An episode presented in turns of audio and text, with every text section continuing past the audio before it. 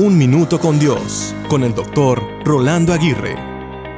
Muchas figuras mentales llegan a nuestra mente cuando hablamos de la palabra estilo.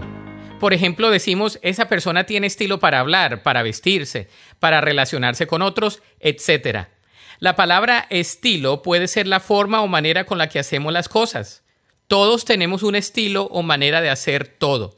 Desde las abuelitas, quienes tienen un estilo peculiar para cocinar, contar historias, regañar y demás, como los niños quienes van adoptando estilos de hablar y actuar de los adultos y seres queridos.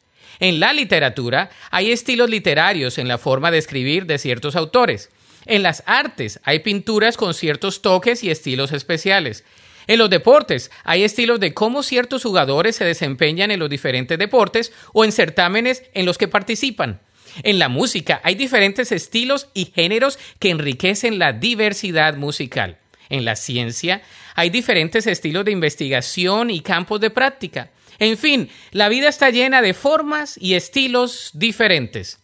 Sin embargo, en la vida espiritual hay solo un estilo y una manera. Es el estilo de Jesús. En otras palabras, es ser imitadores de Él. Estamos llamados a ser más como Él, a la manera de Jesús.